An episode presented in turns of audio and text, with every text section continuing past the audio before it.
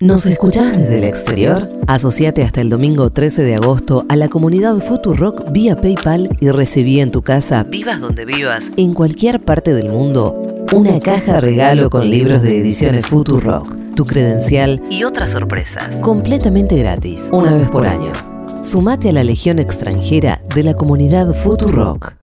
La escribe en cenital, la lees en tu correo y la escuchás en Futurock. La columna de Iván Yargroski en Segurola y Habana.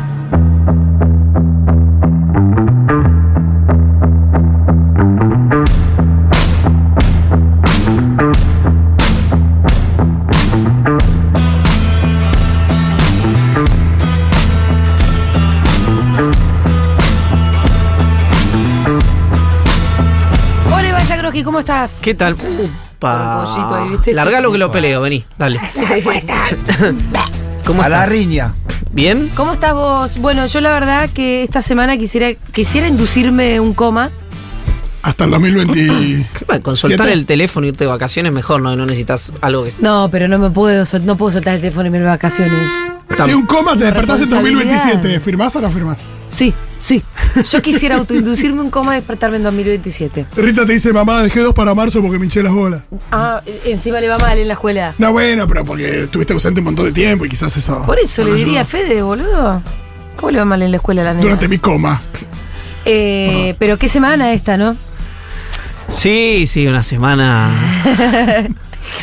una semana eh, donde por algún motivo que desconozco no me terminó... Yo no tengo esa ansiedad, no tengo ¿No? ese clima, no sé por qué. No, eh, definamos un poco el clima de campaña. No, No, clima- la veo muy.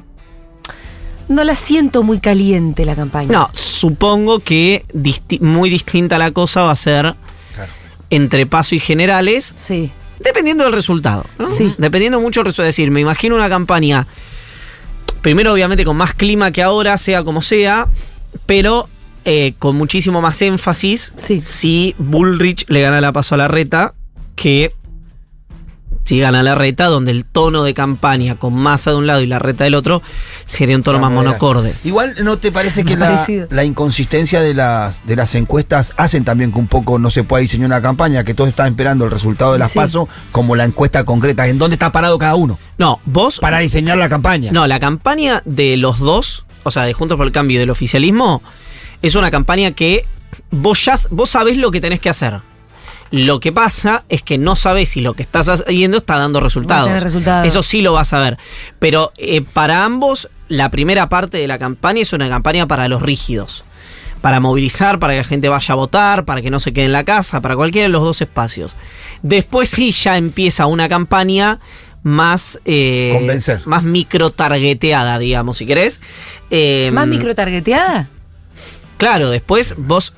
Vamos a la cosa... Pero ah, por- ah, será más mi- microtargeteada para juntar más grupitos, pero al mismo tiempo tenés que tener un discurso un poco más amplio el que el que tuviste. No, cuando digo microtargeteada es vos decís, si, no sé, vamos a un número que es el que maneja en Unión por la Patria, redondemos Sí. en 30. Sí. Si Massa saca eh, con la suma de Grabois 30, después Massa no, no puede salir a buscar otros 30. Tiene que salir a buscar otros 2, otros 3, otros 4. A eso me refiero. Es una campaña más eh, de, la hormiguita, francotirador. de la hormiguita que está lejos. Sí, no es lo mismo aquel que no votó, el que votó a Milei, pero puede llegar a cambiar el voto, el que votó a uno de los que quedó afuera en la interna de Juntos por el Cambio, Sí, el a que Schiaretti, votó, el que- el que exacto, a Schiaretti, a Moreno, la izquierda, que ve- veremos cómo le va, etcétera, etcétera, etcétera. Eh, yo siento que. No, siento, no. eh, esa, esa persona eh, es un objetivo de. gracias. De los que pasaron las pasos. Es decir, va a ser un objetivo para la reta Bullrich y va a ser un objetivo para Massa. Dependiendo, obviamente, repito, de, cuántos votos saque Grabois. ¿no? Decir, no es lo mismo 20-10 que 25-5 que 27-3. Si fuera 30 el número de, de Unión por la Patria, que digo 30 para ser más fácil, no como un guarismo, sino para que sea más fácil de entender. Ahora, ¿no te parece que todos los votos de Unión por la Patria estén distribuidos como estén distribuidos, seguro se quedan ahí? Yo creo que sí, sí. Sí, sí, sí. Así como me No, parece. y no, no pienso lo mismo, no sé cómo lo ves vos, los votos de Juntos por el Cambio. Me imagino un poco una, la posibilidad de más dispersión eh, en los votos de Juntos por el Cambio el día posterior. pero mínima. ¿Sí? Mínima. Es decir, si la reta le gana a Bullrich, eh, es probable que dos o Depende tres. de- cómo le vaya a Milei. Porque si a Milei no le va mal, tal vez hay un votante de Bullrich, y no chico, que se va a Milei. Por eso estoy diciendo que dos de cada tres, por ejemplo, eh, perdón, dos de cada diez, tres de cada diez Sí. que votaron a Bullrich se pueden ir a Milei. Pero ese sobregirado que vota a Bullrich y podría haber votado a Milei, yo creo que está no, no es tan central, está en los márgenes del voto de Bullrich. El voto de Bullrich es un voto más ideológico, donde además en algún momento votar a, Mar- a, a Milei era trendy, hoy votar a Milei es marginal. Ajá, es de marginal, no es de trendy.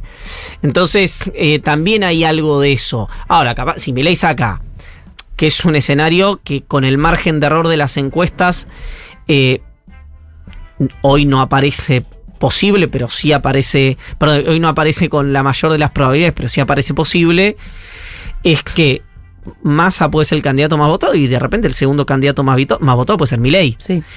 eh, todavía se da ese fenómeno. Así como eh, yo hoy decía en el newsletter que es una elección en el que el- a las 11, 12 de la noche el domingo todos van a decir, y sí, Era lo, era lo y que sí, te- y sí, si, era lo Massa que iba a pasar. si Massa es el candidato más votado, Y y sí. sí, si Massa saca 23, 24, 25 puntos y Grabois saca 7, y sí, el kirchnerismo buena parte se fue a Grabois y Massa la inflación. y- si la reta le gana a Bullrich, y sí, Bullrich se pasó de rosca. Si Bullrich le gana a la reta, es y sí, eh, es el rígido el que, la que le iba a acompañar y que las encuestas le, le- lo anticipaban Sí. las encuestas. Hay un solo resultado que no sería un easy, que hoy lo decías también en el newsletter, que es Sí, exacto. un triunfo amplio del oficialismo. Exacto. Ese Ese sí sí no sería un easy, ese sería un. ¿Qué ¿Qué? pasó?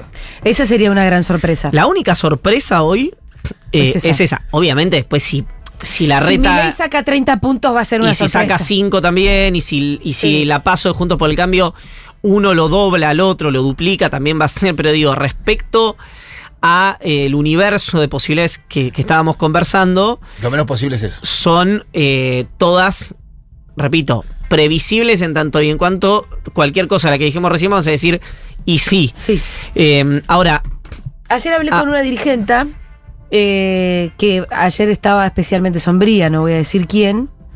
eh, porque bueno, además ayer hubo una subida del dólar que, que era una presión, por un lado que uno dice, y sí, me acordé por el y sí, porque si sí, el candidato además es ministro de Economía, unos días antes de la elección, y sí, es muy fácil hacerte estallar el blue. Eh, y eso que enseguida genera incertidumbre e inestabilidad, viste que las corridas son como una cosa que... eh, la pregunta es si después de no sé cómo está hoy el mercado. Estaba parecido ayer, no, no. No, no, igual no. les quiero plantear una cosa, porque la economía. eh, ¿Con quién lo hablaba esto? Que Pero es bueno, muy esta importante, dirigente estaba especialmente abatida. eh, Era una persona importantísima. mira, los. Hay dos cosas. Cuando se va Guzmán, el dólar, si uno. Tire todo, perdón. Un Si uno. vamos a eh, al, pre- al precio del dólar el- con el que se fue Guzmán, hoy el dólar, el blue o el financiero, debería estar a 6,80. Ajá. Es decir, es un Se dólar. atrasando el dólar.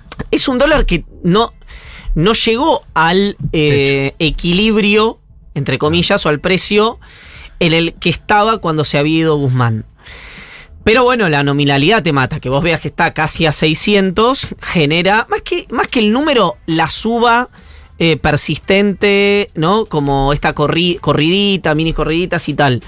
Eh, ahora, también hay otro punto que es el... Gracias, otra vez. El votante de masa, o el potencial votante de masa, ve que la economía es un bardo. Sí. Que para mí está la gran duda de lo que yo llamaba la posibilidad de un cisne negro. Ajá.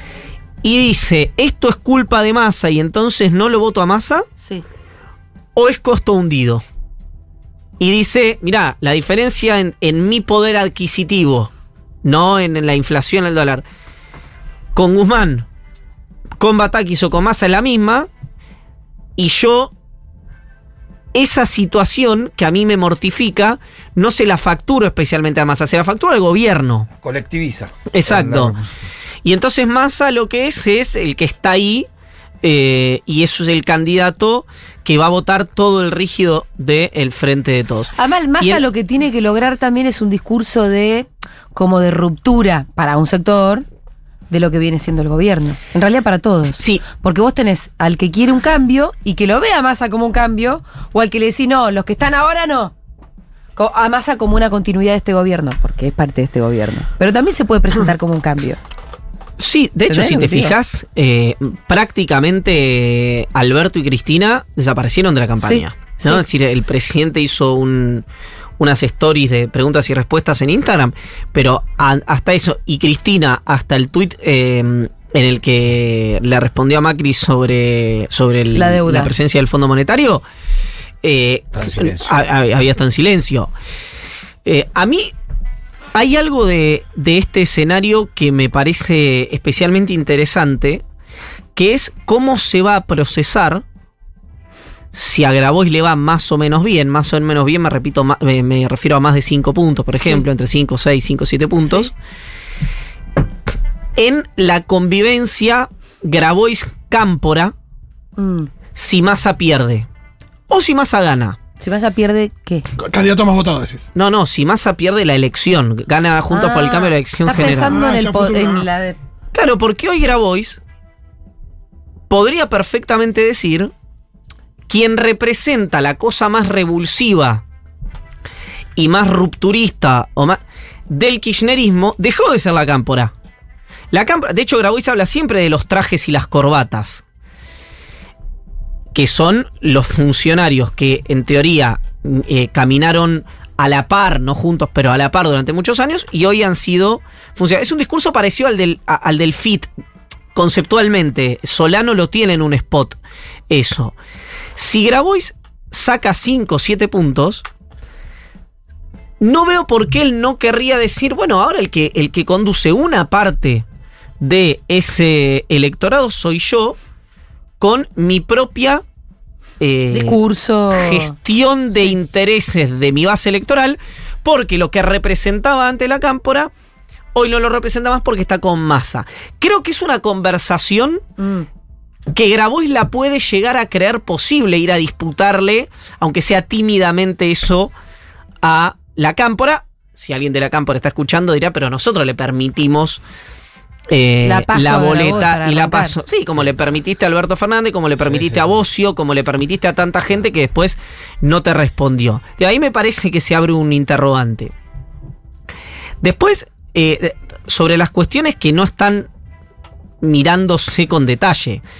Eh, después, si quieren, podemos hablar de, de- de más, más del trazo grueso. Después hay otro aspecto que a mí me parece interesante si llega a ganar la paso Rodríguez Larreta. ¿Por qué?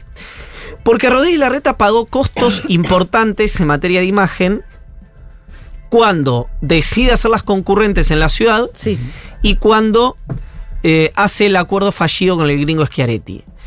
Si la reta pierde la paso, eso habrá sido, o esos dos, eh, esas dos secuencias habrán sido parte de los motivos de la derrota. Ajá. Ahora, si la reta gana,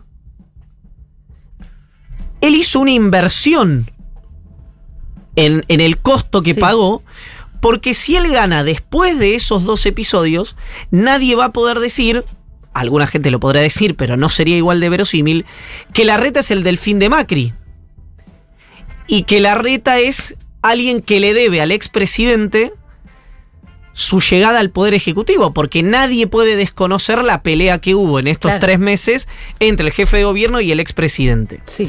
Ahí hay dos cuestiones donde digo, la reta pagó un costo o invirtió en liderazgo, el liderazgo futuro. Todo esto obviamente depende, Depende si gana la elección, ¿no? La elección interna, la paso, Si, de, piso. si pierde, pagó. Si gana, invirtió. Exactamente. Está muy claro. Em, ¿Qué más? Eh, ¿qué No, más? mucho más. Eh, hay algo interesante ahí que es que hay cierta coincidencia en la incertidumbre en ambos eh, espacios, ¿no? Alguien me decía, yo consigné ahí un diálogo con eh, alguien que me decía, me daba los números, ¿no? Y le digo, bueno, los mismos números tenían todas las encuestas en 2019 y terminó perdiendo el oficialismo por 14 puntos. Y esta persona me decía, yo los números eh, del 19 los tenía así, los tenía por 10. Bueno, creer o reventar, digamos, Sí, no lo sabemos. Eh, no tendría mucho Este que te sentido. dice, yo tengo la posta, lo que te está diciendo. ¿Y cuál es la posta sí, que allá. tiene ahora? Era un, un oficialismo entre arriba de 30, entre 30 y Sí. 33, Eh, y una bien. oposición entre 33 y 36. Claro, pero ahí puede haber tres o seis puntos de diferencia. Ah, puede haber más. 3 O seis. u 8, Claro, 9. claro, sí, Sí. para los dos lados. Exacto, eso es lo interesante, que el margen de error Tres puntos sería ideal. hoy, para el hoy da una situación que podría ser hasta casi de paridad, que yo no veo, o sea, 33-31, 33-32, 34-32, o una situación casi irremontable de 8-9 puntos. Digo, es bien distinto lo que hoy te ofrece el margen de error Sí. en las elecciones. Además, de verdad, después del desprestigio de las encuestas, sentimos que estamos volando sin instrumentos. Por más que tu amigo te diga, yo ya sabía lo que iba a pasar en el 2019, como, como sea. La sensación es, vamos a ver qué pasa. Y le preguntaba a alguien de eh, Juntos por el Cambio Y- que veía este escenario. Sí. Ese mismo escenario, el mismo escenario. Lo vea Juntos por el Cambio un poquitito más arriba de lo que lo ven en Unión por la Patria, pero un escenario parecido. Perdón, también Y es le- muy diferente un escenario de diferencia de 7 puntos, 8 puntos, con Juntos por el Cambio arañando los 40 o no. Pasa que una diferencia de 7-8 puntos sin Juntos por el Cambio arañando los 40 es masa en 20. Claro. Claro. Y eso es una situación mucho, más no, difícil. irremontable. difícil para el gobierno. Eh, que no descarto que ocurra, eh, quiero decir, de darse ese Sí, sí, escenario, El, el peronismo tendría otros problemas que el número, que la diferencia, digamos.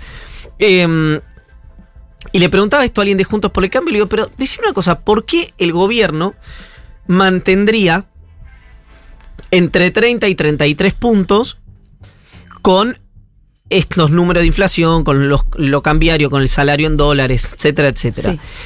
Eh, le digo, ¿no perdió votos? Y me dice, ¿cómo no perdió votos? Me dice, sacó Claro, 48 hace cuatro años. Perdió casi 20 puntos de votos. Me dice, es una barbaridad lo que perdió. Ahora, la pregunta es, ¿por qué no lo logramos capitalizar nosotros? Me decía esta persona que es una persona muy importante Porque en la Juntos campaña por de el la cambio reta. también está en el mismo número. Claro. Juntos por el cambio O sea, está estancado en un mismo número. está en, exacta- está en, en ese, en ese famoso 33-34. Que otra Sí, vez, el margen que- de 35, que sí el margen que- de error puede ser casi 40, digamos. El tema de esta elección, por eso yo digo que la amplitud, uso el término de amplitud térmica, es que es desde Massa el candidato más votado hasta Juntos por el Cambio al filo de ganar en primera vuelta, con un Milei abajo de 16, 17 puntos, hasta un Milei en 23, 24, como, un- como o el candidato más votado o el segundo candidato más votado, puede pasar literalmente cualquier cosa. Por eso hoy, el que anticipa algo es timba. Claro. No es análisis, no es info. Porque gente que tiene eh, inversión en, en Focus, en Qualis y en Quanti de 500 mil dólares semanales y que trabaja de leer eso, hoy no puede anticipar ningún resultado. Imagínense si lo va a poder anticipar un periodista. ¿No? Con las limitaciones que sabemos que, Sí, que ¿no? digamos. Eh, entonces, eh, a mí me, me parece, y, y perdón, y sin predictores claros, porque en la elección de Macri, o sea, Macri Alberto, había un predictor claro que era la bronca y el descontento con el gobierno. Pero en este caso, lo que se da un fenómeno más parecido a 2015 que a 2019, que es la bronca con el gobierno, pero el miedo al que viene. sí. Y la diferencia de este Juntos por el Cambio con el Juntos por el Cambio del 2015 es que este Juntos por el Cambio te propone, te, te promete ajuste. Sí. A diferencia del 2015 que te prometía los globitos de colores, Balcarce. Y ni hablar que en las, era el perrito. en perdón. las anteriores, tanto 2015 como 2019, tenías como dos propuestas claras. Estaba más polarizado. Entonces, Además estaba más polarizado. era un poco más, es este o este. Exacto. Ahora, el factor Milei viene a traer una tercera cosa que, eh, que le agrega un factor más de incertidumbre también. Porque es este, este o este. Exactamente. De hecho, el. Milei sigue siendo un interrogante. Sí. Yo no tengo tan claro que Te- Milei esté abajo de 20 puntos. Eh, sobre todo porque hablaba ayer con. Bueno, lo puedo contar porque no hablé yo. Un empresario me dijo: hablé con Cornejo Sí. ayer, un empresario del, del- del mundo eh, de la industria de servicios, digamos, y me dice que Cornejo, ya gobernador, bueno, le planteó que estaba mucho mejor Bullrich, pero Milei cabeza a cabeza. Con que Bullrich. podría ganar Milei la provincia, Milei como candidato a presidente, ¿no? En Mendoza. En Mendoza. Entonces, es, el electorado de Mendoza es un electorado parecido al de Córdoba, parecido al de Entre Ríos, parecido al de Santa Fe. Sí, con muchos votos. Claro, pero una. Al de la ciudad de Buenos Aires, Sí. pero con una filo, un fenotipo Sí, sí, de votante sí. particular, además de que son Que muchos vota votos. parecido, pero además es definitorio. Sí, Mendoza. Yo creo que. Y, y perdón. Así y- como digo, hay, como el conurbano también lo es. Sí, todas esas juntas. Sí. eh, De hecho, La es, franja centro del país. es tan así que la reta hoy apuesta a descontarle a Bullrich en provincia de Buenos Aires los votos que muy seguramente Bullrich lo va con los votos que muy seguramente Bullrich lo va a aventajar en Mendoza, Córdoba, eh, Ciudad de Buenos Aires y eh, fundamentalmente esos tres digamos. Sí. ¿no? ¿Qué sabes de la campaña de Unión por la Patria? Si hubo acaso eh, coordinación, si existe un plan de acá hasta el, hasta el viernes, dónde están buscando los votos, qué es lo que habría que hacer. No, fundamentalmente lo que se está centrando, ayer me, me hablaba con un intendente que me decía, los últimos 10 días, Sí. la última semana, empezamos a notar una movilización distinta en ¿Ah, la sí? militancia que no notábamos Antes. eh, antes, muchísima apatía y lo que entra, me decía este intendente, por lo menos en- del primer cordón, me decía, entra, el 2001 no entra Nah. no impacta. Macri sí. Porque es una experiencia muy fresca. Y Bullrich prometiendo más fondo monetario, más ajuste, más eh, violencia, Da miedo. exactamente, empezó a generar temor. Por eso yo digo que además de, del componente bronca con el oficialismo, hay un componente de miedo con la oposición. Después, y hay que ver eso después quién gana, ¿no? exacto, Como- pero ojo, Sí. ojo, El miedo es más fuerte. esto solo para No sé. la paso y para movilizar a la tropa propia. Sí. El peronismo ni siquiera está hablando de ir a pescar en la pecera ajena. Acá está diciendo, tenemos que tratar de garantizar nuestros 30 puntos. Y después Claro. si a partir de ahí podemos crecer un poco, Eso va a ser necesario para de cara a la primera vuelta, pero la Y además- paso, mostrar eso. Exacto, además vas a tener una brújula más clara. Claro. Ahora, si yo te digo, si el frente de todos, el Unión por la Patria está más cerca de 30 y gana la reta la paso y Juntos por el Cambio está más cerca de 40, yo creo que eso es jaque mate. No veo muchísimas más posibilidades donde el gobierno puede descontar. O sea, para vos es claro que es mejor polarizar con Bullrich, que al gobierno le conviene que gane Bullrich. Yo creo que esas alquimias Y pero vos me estás diciendo, si, si gana la reta y gana por y gana cerca de 40 el espacio, juntos por el cambio, es jaque mate. Claro, ¿Por porque, qué no me decís lo mismo con Bullrich? porque para mí es una incógnita absoluta a dónde irían los votos de mi ley. Mm. Entonces, em, Para mí a Bullrich se le van directo. bueno. Más que a la sí, reta. sí. Me imagino mucho más al votante de Milei si tiene que poner el voto útil en algún momento votando a la Bullrich que a la reta, que me imagino que lo deben hasta despreciar. Claro, pero. Igual hubo una tensión muy fuerte entre Sí. y Milei en las últimas semanas. Se vienen peleando. Y además Muy el, fuerte. el pero voto eso de. es más el- de superestructura. pero el voto de mi ley es un voto menos ideológico Sí. y más de bronca. Claro. Y hay un punto en el que, si no lo acompaña a la reta. A ver, hay como varios perfiles del voto de Milei, digamos. Hay un perfil que es el que por ahí es más conocido, que es el perfil del libertario de redes sociales, para decirlo rápido. El incel, un joven blanco, Ese, machirulo. ese libertario Sí. de redes sociales, eh, hay como un aroma cuando. Pero porque. Por esta lógica maslatoniana de que Marra era masista y Casieles era masista y Milei tiene candidatos masistas, que se cree Sí, que ese votante migraría a masa sí. de no estar Bullrich en la vuelta. Yo eso. Lo, primero quiero abrir un interrogante sobre eso. No lo tengo claro en lo más mínimo. En lo más mínimo. Segundo, Massa sí tiene herramientas para convocar al desencantado, sobre todo en una paso y en un balotage, que no tiene o no tendría eh, Bullrich. alguien con, digamos, una, un- una génesis distinta a la de Massa, un kirchnerista o, Alima- o el propio Grabois. De hecho, yo creo que los votantes kirchneristas más duros, si Grabois saca 4 o 5 puntos, eh, tienen que eh, adoptar rápidamente la orfandad inmediatamente después de las PASO. Porque Massa va a tener que ir a buscar a otro votante. Es como una carrera de postas. Yo llego a los 30 y después no tengo, no voy a arrastrar estos 30. Ahora Sí, tengo sí. que ir a buscar a los otros 10. No, claro, vos de masa en esa instancia no podés esperar un discurso cuca. en lo más mínimo. No podés esperar para exagerar la promesa de la ley de medios. En lo más mínimo. No tenés que esperar eso, tenés que esperar eh, todo lo contrario, te diría, ¿no? Un discurso más, entre comillas, de centro, si querés. Sí, sí, sí. ¿Por qué creo que lo se netea un poco Bullrich la reta? Porque hay mucha gente de la ciudad de Buenos Aires, por ejemplo, los tengo identificados con nombres, fenotipos de personas, pero no los voy a mencionar, que probablemente voten a la reta porque no quieren votar al gobierno, pero que Bullrich les parece un límite.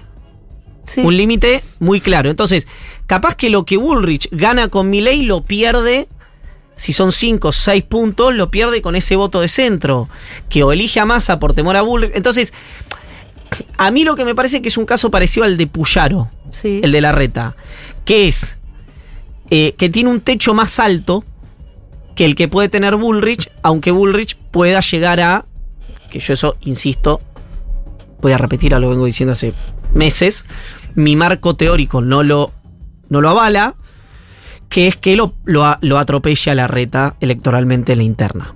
Yo ese escenario no lo veo, no lo veo. Eh, las encuestas muchas dicen que sí. Quiero aclararlo, eso en materia de información. Mi análisis, mi marco teórico no me dice que la Argentina eh, elija mayoritariamente en esa paso a alguien que promete lo que promete ¿Te, Bullrich. parece, ¿Te parecería raro? Porque vos pensás que el a todo o nada, Ahora, el argentino, la Argentina, viene también de tantos años de eh, sobresaltos, padecimientos, dolores, crisis, estrés, que andás a ver cómo se va a expresar con su voto. no, por eso te digo, mi marco teórico, mi- los marcos teóricos están hechos para volar por el aire también.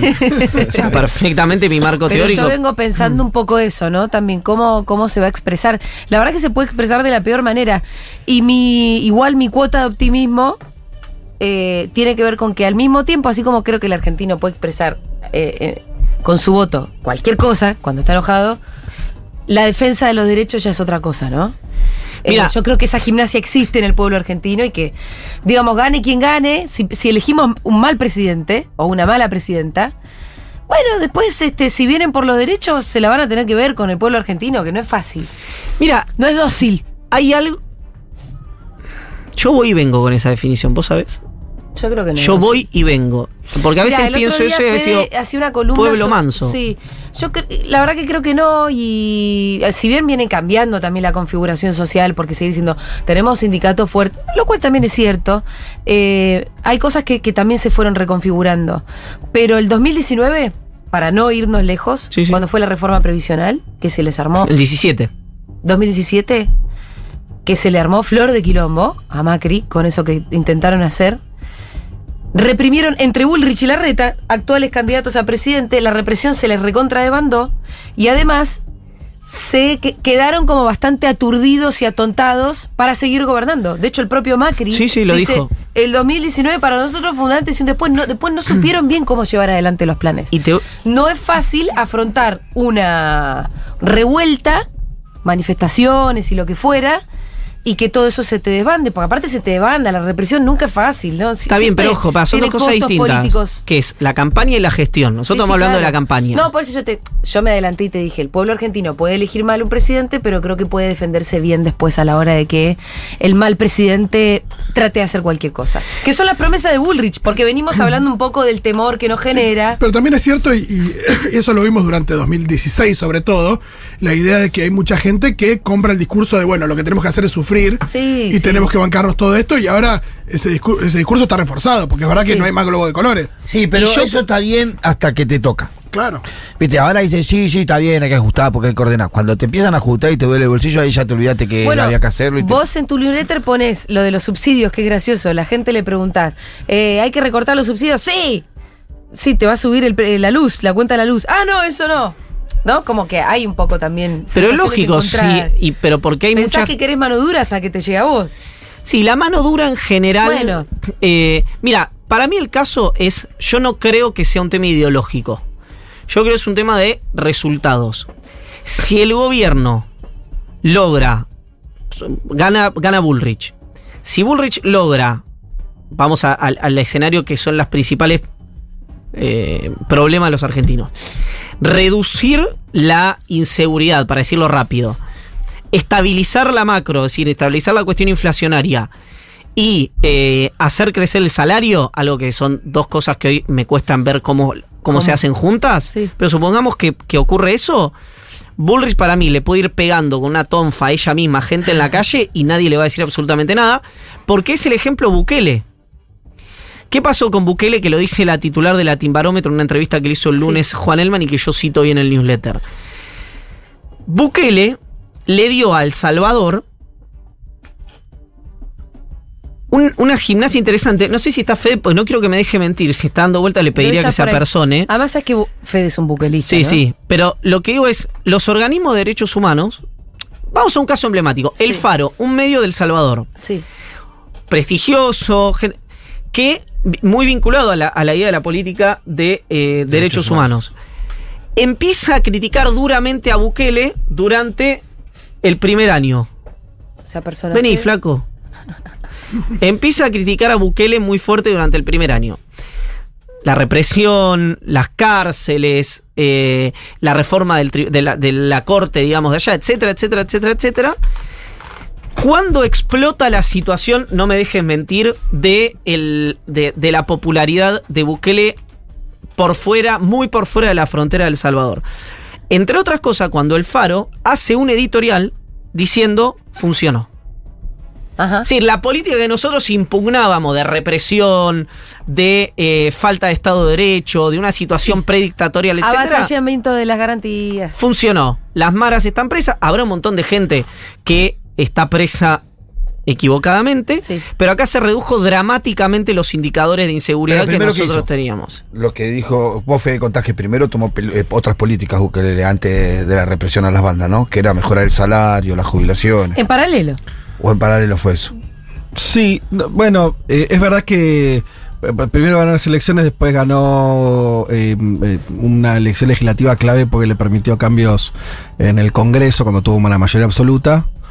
Y después sí, hizo todo medio junto. Pasa en el medio estuvo la pandemia, ahí tomó ciertas medidas de cuidado. Cuando decíamos que Bukele no sé, no sé qué venía todo esto, perdón. Ah, que Bukele no era exactamente el ejemplo de los gobiernos de ultraderecha, es que durante la pandemia fue muy pro cuarentena, pro cuidado, pro subsidio.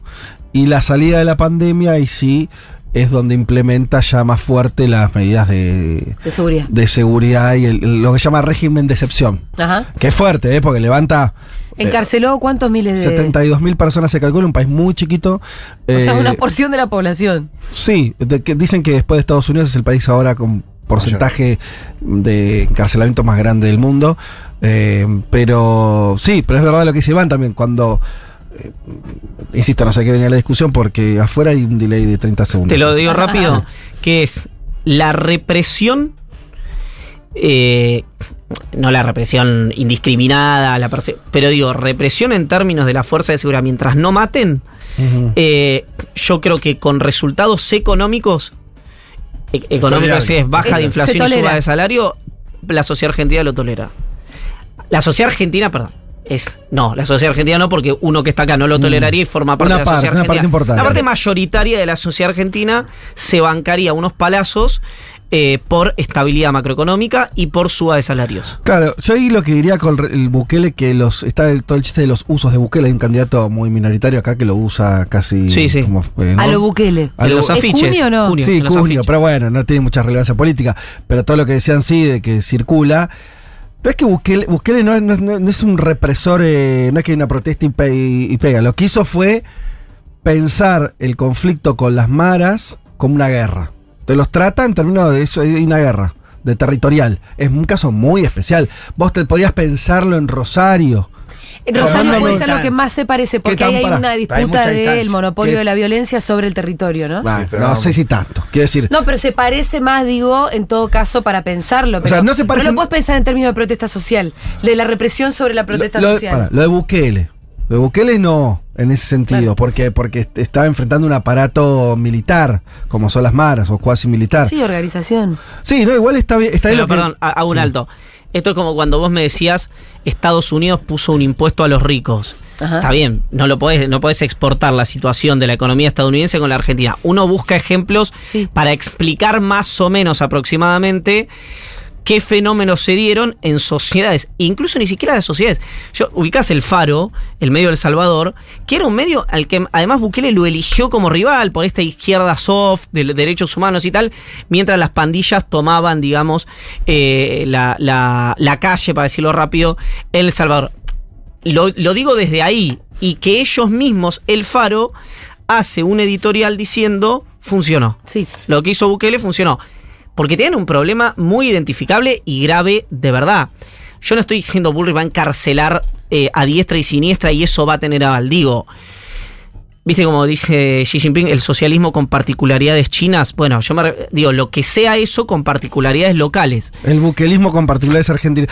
Bueno, habría que ver. Yo sí, eh, es verdad que con el caso del Salvador, en realidad hay muchos casos donde lo que vos decís funciona. Quiere decir, en cualquier país, vos ser una premisa importante, que acomoda lo económico, entre Exacto. mil comillas, eso siempre le da margen a los gobiernos. Totalmente. Lo vimos acá en Argentina, el primer menemismo hizo. todo- hay una, una lectura muy mala del menemismo que dice: los primeros años fueron buenos y después se equivocó. Que es una pelotudez. En realidad, lo que pasó, el menemismo hizo dos cosas al mismo tiempo, rápido. Acomodó. Rápido, los primeros meses fueron un caos. Después de eso, acomoda la economía y empieza a generar despidos en el Estado en el mismo momento. La- yo tenía un profesor de economía, por esos años decía: la sociedad argentina se banca hasta un tercio afuera. Ahora, mientras los dos tercios que están adentro consuman. Claro. Y eso fue así. El menemismo fue eso. Durante cuatro años. Sí. Cinco. Después el problema es que los que estaban adentro ya tampoco estaban consumiendo mucho y los que estaban afuera empezaron a decir, che, loco, no, no puedo morfar. Ahí se desestabilizó. Pero es verdad que vos acomodás lo económico y te permite, en ese momento, Menem en esos primeros años hizo todas. Ahora, lo que está hizo una corte sí. suprema. Digo, si querés no tenía la onda eh, represiva exactamente, pero tenía un montón de licencias políticas que le dio la sociedad Total. porque por el uno a uno. Y lo que está diciendo Bullrich además es que para acomodar lo económico, ella va a tener que pegar unos palos. Eso es raro. igual. Sí, que es... Pero- esa, no la vi. Que, A la, mí me- que la que la, que la represión a como el económico, no sé, no encuentro muchos ejemplos de eso. no, Pero entendés y- que la promesa es un poco esa. Sí, es. Por eso digo que ella fue migrando su discurso. Dijo algo en esta radio, no, no, no, no por, por novedad, sino porque condensó algo que me pareció interesante. Nada, como, como condensación del concepto, que es algo que dijo María el, eh, Odón el programa de Gaby, y de, de Gaby, de Leandro y de Flor, que es eh, no hay falta de represión en Argentina. No es que es un problema que tenés que solucionar, reprimir más. No hay demanda de, bueno, yo hago esto y soluciono esto. Porque además es bastante interesante que eh, tampoco es la propuesta económica del equipo económico, por ejemplo, de la Fundación Mediterránea. La Fundación Mediterránea eh, tiene, Melconian concretamente, tiene una visión, hay que ver si la política valida, pero que no es eh, la de hay que terminar con los sindicatos y terminar con los eh, derechos de los trabajadores y tal. Es más, ven, ven versus los movimientos sociales a los sindicatos como aliados, eventualmente. Plantean que no hay que hacer una reforma laboral, sino modificaciones por convenio, ¿no? A través del convenio. Lo que pasa es que lo- a fin de cuentas, una modificación por convenio te puede quitar derechos como te puede quitar una reforma laboral general, digamos, no, no significa nada en el aire. De hecho, Zika, Zika cuando más- salió, más preciso, ¿no? fue a hablar de, bueno, que lo dijo, habló de la ultraactividad, etcétera, etcétera. Y Sebastián García de Luca, en una declaración que pasó prácticamente desapercibida, es el principal armador de Patricia Bullrich en la provincia de Buenos Aires, hombre de Emilio Monzó, dijo algo, fue más allá. Fue más allá. Fue contra los convenios colectivos, no contra la ultraactividad de los convenios. Entonces, ¿a qué voy con esto?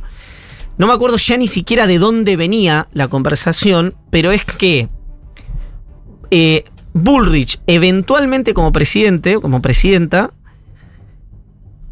si le da prioridad, parece, viste, que uno lo dice y es fácil de hacer, eso es complicadísimo, pero ese plan de estabilización, yo no creo que con inflación controlada y sin demasiada pérdida de poder adquisitivo, el tema represivo sea una agenda muy impugnada, a menos, a menos, Que resuelva.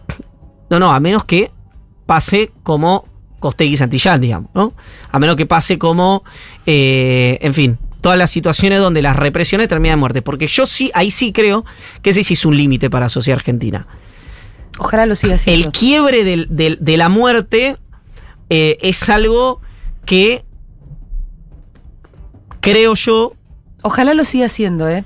Yo te digo una cosa que yo veo en el. Perdón, la muerte sí. cuando es muy clara, porque alguno estará pensando del otro lado. En Rafael y- y- Nahuel. exactamente. Bueno, pero ¿por qué? Porque aparte Rafael Nahuel es un muerto directamente vinculado con Bullrich. Voy a, y voy a ser buena. Donde además Bullrich ahí eh, lo que tiene del- eh, lo que tuvo en el sur y lo que tiene todavía es puro relato. O sea, ahí hay un enemigo absoluto. De esto también habló María O'Donnell. Dice, no tenemos un problema Mapuche. Mapuche. No es verdad eso. Yo soy Bariloche, lo veo de cerca, no existe el problema mapuche y sin embargo, incluso los vecinos Bariloche, que son los vecinos de mi mamá, y ahí va un asado, el 100% de la gente vota Bullrich y la vota convencido de que tienen, un problema mapuche. Y mirá que viven ahí. Sabes que pensando lo- los comparativos con América Latina, hay una cosa además que es distinta acá, que hay que ver qué pasa. Que la tiene un poco difícil la, la mano dura o la represión constante como política. Habría Sí. que ver. Hasta ahora nunca en Argentina se pudo instalar. Ni siquiera Macri fue un represor que todos los días te caga a palo. Digo, No. tuvo su. Pero es que las protestas acá son organizadas y pacíficas. Ese, eso no es, parece natural, eso no es así en todos lados. No, no. En muchos lugares- Mira Francia, se juntan 10 te rompen todo. En muchos lugares de América Latina también son más violentas porque hay menos vínculo, lo hablamos otro entre la, lo social y lo político. Cuando eso está completamente quebrado, también las, las manifestaciones son más agitadas. Sí, ojo. Acá, Ojo que hubo episodios, ¿no? El episodio de eh, que arranca, después se desata una represión las brutal, piedras. pero arranca con las famosas, desconozco el peso si es ese, pero lo que el, el macrismo Sí. habla de las 14 toneladas Sí. de piedra. Y después hubo otra movilización que también le llovieron piedras al despacho de la vicepresidenta. Es decir, no está tan...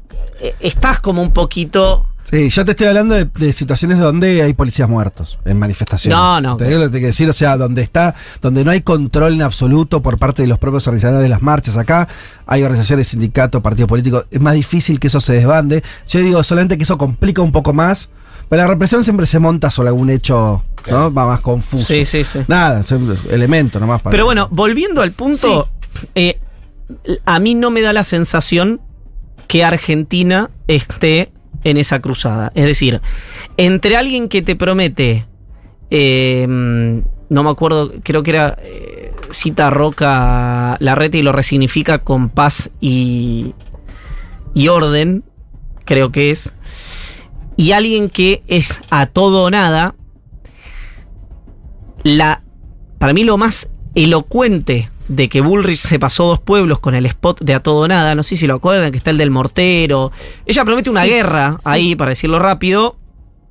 De ahí para adelante, se, abro muchas comillas, se moderó.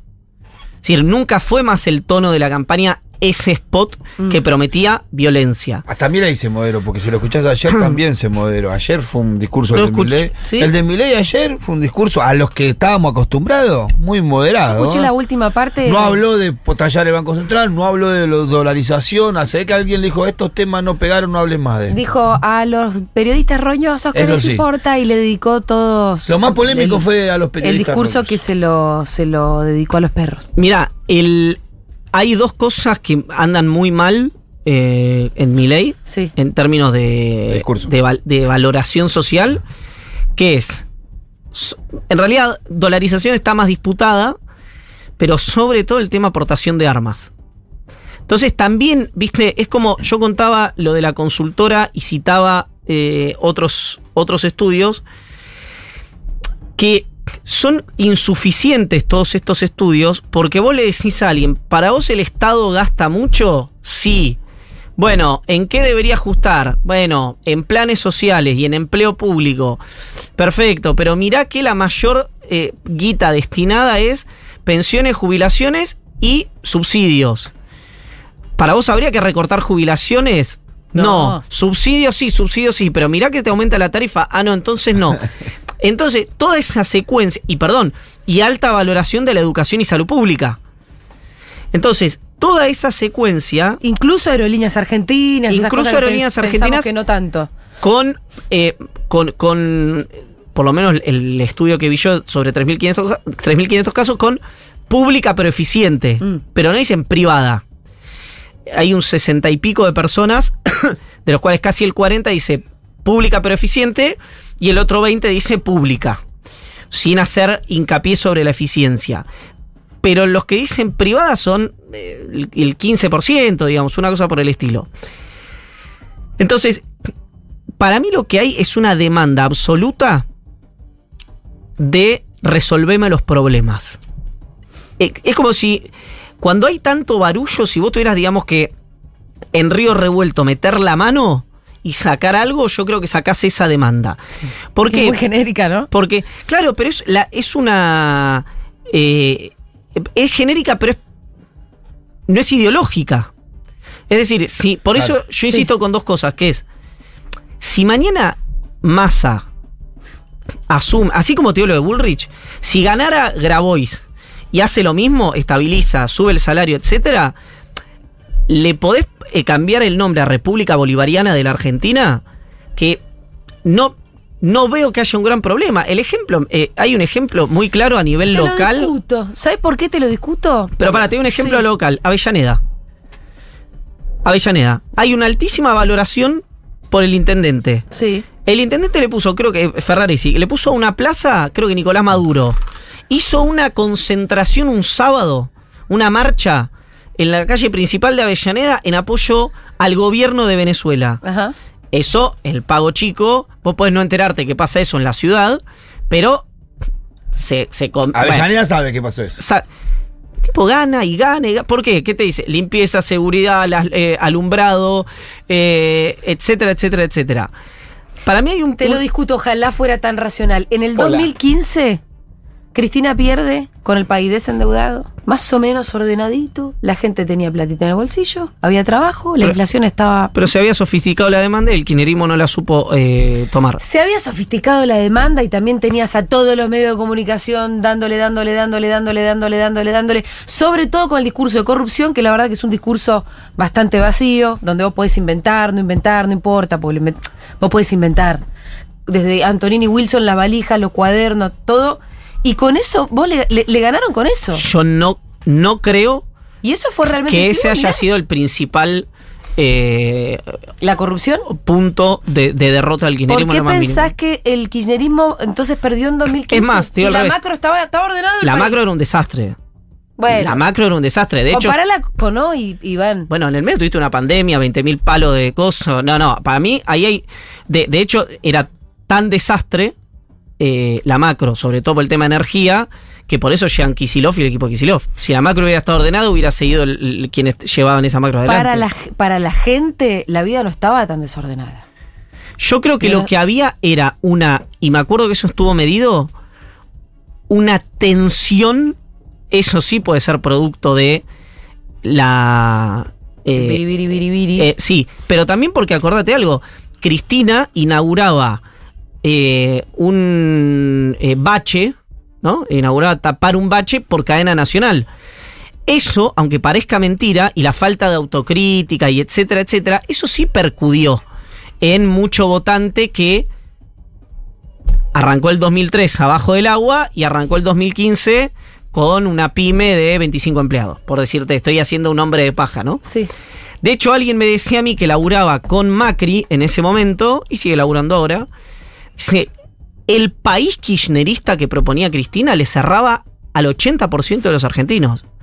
E- ese modelo, lo que decía él, yo desconozco si esto es así o no, es con dos pedidos de disculpa y una autocrítica, esa famosa demanda que se le pedía al, al- y con los resultados, ¿no? No una cosa escindida de la otra, eh, Cristina eh, destapaba esa olla a presión que era, porque acordate además que era pelea con Clarín, pelea con los holdout, pelea con Techín, pelea Sí. con Moyano.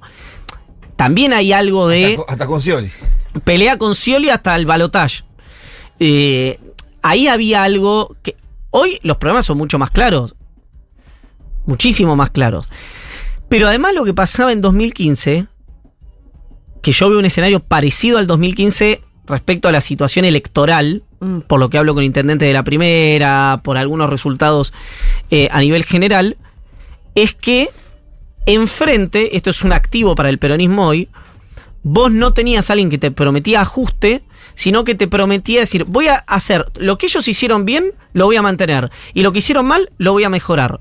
Hoy cualquiera te dice, cualquier dirigente de la oposición te dice, más menos, devaluación, Sí. eh, ajuste fiscal, etcétera, etcétera, etcétera.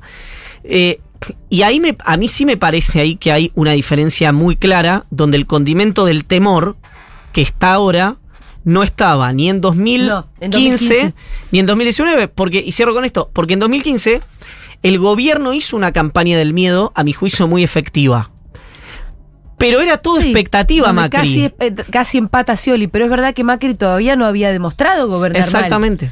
Era toda una ilusión. Exactamente. Una pregunta, Iván. Si, ¿Qué pensás que va a pasar ahora con las pasos? Ponerle que el resultado sea más o menos el esperable, en el sentido que al gobierno le vaya mal, en términos comparativos, a la oposición mejor, pero sin que ninguno, sin que sea un Despegue, game over, claro. como vos planteabas antes. ¿Va a cambiar? No, no debería cambiar o no, es- no habría que esperar que, la oposición cambie. O sea, te lo digo de otra manera. Está ese discurso de la oposición tan, bueno, hay que ajustar, hay que romper todo. No tiene un condimento, una parte que es que el gobierno efectivamente este llegue de, de la manera que ellos quieren, o sea, con una devaluación, con más crisis, y cuando eso, si no ocurre, modere mucho el discurso, porque a mí también me llama la atención que vayan a una general, a un balotaje, si querés, a decir, che, gano yo, y vos te quedás sin laburo, Claro. a vos te saco no sé qué. Es raro, ¿no? Sí, la pre- totalmente, es decir, Es una pregunta, ¿no? así como Massa, por eso digo que van a terminar confluyendo acá. Así como Massa tiene un discurso, digamos, todo lo duro que puede ser Massa es lo que lo está haciendo ahora, y e- ese discurso se va a ir moderando conforme, hay que ver el resultado de las pasos, pero si se da más o menos el escenario que decía Fede, se va a ir moderando. El de la reta seguro va a hacer ese corrimiento. Incluso la reta se va a sentir mucho más. Siento que tanto la reta como Massa, su, mejo- su mayor comodidad viene a partir del 14, entre el 14 de agosto y el 22 de octubre. Mm. Que es donde más cómodos se van a sentir para hacer campañas. Siendo si sí la, mismos. Claro, si la reta Van a llega a ganar. más ellos mismos. Si la reta llega a ganar la paso, ¿no? Eh, Ahora van a ser más ellos mismos, pero al mismo tiempo va a ser más difícil diferenciarse del de al lado. Del contrincante. sí, la reta va a decir más a Cristina Kirchner y más a dirá la reta es Macri. Sí, bueno, está bien. Va a ocurrir mucho eh, pues, por ese sí, sí, lado. sí. Van a tener que definirse en Y- función del otro. Y el programa económico, ¿no? Porque la reta tiene una idea de convivencia política distinta a la de Bullrich, distinta y lo ha demostrado incluso, pero yo no sé si tiene una idea económica La pregunta mía va hacia lo económico, no muy lo simbólico. distinta a la de Bullrich. De hecho, si me preguntás a mí, hay gente en Juntos por el Cambio que se enoja cuando digo esto, gane Bullrich o gane eh, la reta, el ministro es Melconian. Claro. Y, es- y ese programa financiado, Moreno también. financiado por laboratorios y por bancos que es la Fundación Mediterránea. Lo digo no, no valorativamente, sino descriptivamente. A mí igual sí me parece que ¿No es la nosotros Cunza? naturalizamos. Hoy la CUNSA es número puesto y las pinas número puesto. Yo creo que los número puestos no terminan siendo. Eh, porque aparte no, los, no lo Ahora, pero anunció. tienen que poner la jeta en campaña y después. No lo anunció. no se van a quedar sin nada. Se quedaron el Banco Central, Bueno, la está secret- bien. el- eh, a- a- yo me estoy equivocando y no sería Melconian. Eh, lo que digo es. También naturalizamos un poco. A mí me parece un tema para conversar una vez que esté más claro el tema electoral. Y cuando, si efectivamente llega a ser Melconian el eh, candidato, que es que Melconian lo dice, yo estoy, el ministro, perdón, yo estoy preparando un eh, plan para cualquier candidato. Creal de Juntos por el Cambio, ¿no? Melconian hace un programa económico de una fundación financiada por bancos, laboratorios, etc. Yo no sé si eso es tan normal. No, no lo digo en serio como que aceptarlo así tan tácitamente como, che, bueno, es como, te lo pongo de otro modo, como si, así como yo no quiero y que nadie se enoje, o, o que se enojen, pero termino y después eh, me, me fajan, así como yo no quiero que los sindicatos docentes definan la política educativa, tampoco quiero que las empresas definan la política económica. Acordate del gabinete de Macri, donde vos tenías al ministro de Transporte. Pero ahí estaba atendido por sus dueños. claro. Sí, sí, ahora ya no, me parece. Habrá que ver igual. Porque dijeron, che, no, no vamos a poner nosotros la pera. Bueno, está bien, Melconian, pero financiado por los bancos y los laboratorios. La Fundación Mediterránea, que es, el, él es el jefe IERAL, que es el, el, digamos, el think tank de la Fundación Mediterránea. Vos lo que decís, esto no es tan normal. ¿Qué, qué, qué viene a ser? ¿El vínculo directo con el poder No, económico esté- concentrado y el que tome las decisiones económicas? No, el, que esté pero blan- con el macrismo siempre fue totalmente no, explícito que eso. esté blanqueado que con el macrismo lo que pasó es que vinieron ex empresarios, CEOs o accionistas Sí. al sector público. Sí, cada uno vinculado, su, su cartera estaba, o sea, el, el- cada ministro había sido en el sector privado Algo relacionado algo su- relacionado con su cartera. Y si no va a poner a Aranguren de secretario de deporte, también pone ministro de energía, si lo lleva, lógico. Sí, claro, pero era el CEO Shell. Es, al mismo tiempo es el gran conflicto de intereses. Bueno, pero a vos. o al menos de- habría, habría que haberlo visto. No, eso se dijo muchísimo. Pero también eso son. Bueno, si lo- vos no haces negocios Sí. para tu empresa, si vos no haces negocio para tu empresa, yo no estoy tan seguro que eso sea impugnable. Como tampoco a mí me parecería impugnable que el secretario general de un gremio Sea ministro de Trabajo. ministro de Trabajo. A menos que haga política sectorial. Está bien. A menos que haga política sectorial. Pasa Entonces- que después los negocios. Por ejemplo, el caso, a mí me. Eh, En algunos sí. En el caso Aranguren, ponele, yo fui a ver, me acuerdo porque tuve una pelea grande con alguien, no importa, sobre este tema. Yo fui a ver, esto era en el tercer año, los balances de Shell Sí. internacional y eh, eh, Shell Argentina, y no había una ganancia extraordinaria eh, diferente a la que habían tenido las otras compañías, incluida IPF. Claro, seguramente había cosas que a mí se me escaparon que porque hubo muchísimas denuncias contra Aranguren por conflicto de intereses por parte del equipo de- eh, energético de Cristina, digamos, en ese momento. Pero a lo que voy es. eh, por ejemplo, vamos a ver un caso. Sí. Un caso. Yo creo que fue que se extendió correctamente y que era algo que funcionaba y que sigue funcionando. Pero, y esto lo digo eh, planteando que no me parece algo impugnable, pero si hubiera sido al revés se lo hubieran impugnado al macrismo. Se le extiende por decreto la concesión a eh, Corporación América de los aeropuertos. ¿No? ¿Quién lo hace? ¿Quién firma eso? Porque es su tarea, no porque haya hecho nada irregular. La Secretaria Legal y Técnica, Ajá. que era la abogada de, la cor- de- de Corporación América hasta entrar al Estado. Mm. ¿Qué tendría que haber hecho? ¿Se tendría que haber corrido? ¿Tendría que haber delegado la firma? Si, si esta administración hubiese sido la administración de Macri, ahí hubieran dicho hay un conflicto de intereses.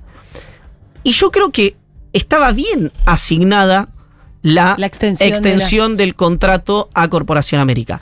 Pero a lo que voy es, eh, lo que me parece más novedoso hoy es que directamente hay una fundación financiada por bancos y laboratorios que abiertamente, porque tampoco hay nada oculto, es algo que se, se- se conversa a la luz del día, Diseño un plan económico. financia a un centro de estudios, que es el Centro de Estudios Históricos de la Fundación, para el diseño de un plan económico para un candidato. Vos ahí me dirás, es prejuicio, porque no viste el plan económico. Pero- Bueno, la verdad es que cuando eso ocurrió en la Argentina, no salió bien. Entonces déjame que, que tenga la guardia alta. ¿Cuándo eso qué en concreto? Cuando el sector privado tomó Sí. al sector público para la gestión, ya sea por incapacidad, sector privado me refiero, Sí, sí, a los, Los nombres, los- digamos. Los posta a posta. eh, ya sea por incapacidad o por eh, mm, deseos de hacer negocios, la verdad es que no funcionó. ¿Qué me podría decir perfectamente el dueño de un laboratorio si está sentado ahí adelante? Dice, bueno, con la que es el discurso que hoy impacta muy rápido. Bueno, con la dirigencia política tampoco estamos tan bien. Que ese es el discurso que le pe- que pega más o con, o con quienes creemos en la política claro, como claro. herramienta de transformación, nos daña, eh, pega en el eje de flotación. Porque ahí tenés que empezar A a... defender la política. No, a defender la política y a decir, bueno, ojo que destruir es más fácil que construir, eso pasa desde una casa hasta... Pero ya arranca, viste, arrancate perdiendo 4 a 0. Sí. Entonces, es un escenario donde incluso esas cosas se normalizan eh, y donde, eh, como lo, lo vi el otro día, por ejemplo, en algo que mm, eh, había una crítica del equipo económico de, de Juntos por el Cambio, no recuerdo por qué política puntual al masismo, que había sido en espejo de lo que había hecho Juntos por el Cambio, o que Juntos por el Cambio te reconoce en privado que haría lo mismo hoy. Sí, che, ¿cuándo, ¿cuándo volvés a marcar la canchita donde jugás a la pelota? ¿Cuándo la línea de cal empieza a estar clara otra vez? Que yo puedo decir, puedo acumular políticamente con algo, pero no toda política pública es un elemento potencial de acumulación electoral o de acumulación política. Porque hay un momento en el que eh, algunos van a tener que reconocer que el salario en dólares está bajo y otros van a tener que reconocer que alguna política de corte más ortodoxa es necesaria, para decirlo rápido. Si vos todo el tiempo utilizás eh, eso que, que, mm, que impugnás en el otro Sí, a tu favor. a tu favor o viceversa, Siempre se- no hay salida. No hay salida. No No hay, salida. salida. Entonces, Siempre terminás este, neutralizando lo bueno del otro. Pero Siempre ¿desde dónde pasa eso para, para mí? Esta es mi verdad relativa. Pasó desde que, fundamentalmente, desde el gobierno de Macri. Donde la variable de perder determinaba que vos seas un muerto civil, que vayas preso, que, eh, que, que estés demonizado como un elemento a exterminar y no de debate público. Entonces, yo hoy sí entiendo que para mucha gente esta elección sea una cuestión literalmente donde se juega, viste, la libertad ambulatoria, donde Sí. se juega su vida civil, etcétera, etcétera, etcétera. Yo lo que creo es que eso hay que cortarlo de raíz. Y cómo- la única manera de saberlo, la única manera de saberlo es dejando que ocurra. Es decir, si llega a ganar junto por el cambio, porque la verdad es que después del gobierno de Macri, si algo puede decir, eh, o si, si sobre algo no puede patalear juntos por el cambio, es que Alberto Fernández y Cristina Kirchner hayan hecho lo mismo con la, con la política judicial que hizo Juntos por el Cambio en el gobierno. Entonces, la pregunta es, si viene un gobierno de Juntos por el Cambio, ¿replica la idea De o meter a- replica la de meter a práctica? todos los dirigentes opositores presos. Exacto, o no. Porque si llega a replicar eso, que yo es un escenario que no veo no por la dirigencia política, sino por los jueces, Sí. si llega a replicar eso, lo que tenés que esperar en un próximo mandato del peronismo, Es que ya nadie se quiere dedicar a la política de sí, parte del o que el que se quiera dedicar a la política venga tipo Noche y Niebla, el documental de Alan Rezneiz, y, y, y tire... Y, que, eh, y sea un kamikaze, se, se dedique más como kamikaze que en, eh, con, con una firma. Y el- Porque firmar un documento para mandar a hacer un gasoducto puede ser más peligroso que tirar una granada. Bueno, y el, el punto que, que donde yo creo que, digamos, que se va a, a, a resolver eso es que si no lo incorpora rápidamente la dirigencia, lo va a hacer la sociedad por las malas, digamos, ¿no? Es decir, porque vos en esa, en ese se habla de empate catastrófico, pero en esa parálisis que vos le podés generar Sí. a tu rival, mientras tanto hay 44 millones de personas adentro sí. que empiezan a deteriorar su paciencia, se empieza a acabar la paciencia, y ahí es donde nosotros recién decíamos, yo te decía, voy y vengo con la idea de que Argentina eso no es dócil. Mm. Bueno, ¿cuál es el umbral de dolor? Mi sensación es que Argentina llegó, los argentinos y las argentinas llegaron a un límite de umbral de dolor, que vos no le puedes proponer más dolor. Pero bueno, si llega a ganar Bullrich, que es lo que está proponiendo, después veremos si lo hace, pero es lo que está proponiendo, ahí veremos cuál es el verdadero umbral de dolor de eh, la sociedad argentina. Aplausos. Muy bien. Perfecto final. Iván, te vemos el martes que viene. Ya con Resultados resultado opuesto. Qué nervios, ¿no? Nos vemos el martes que viene. Adiós.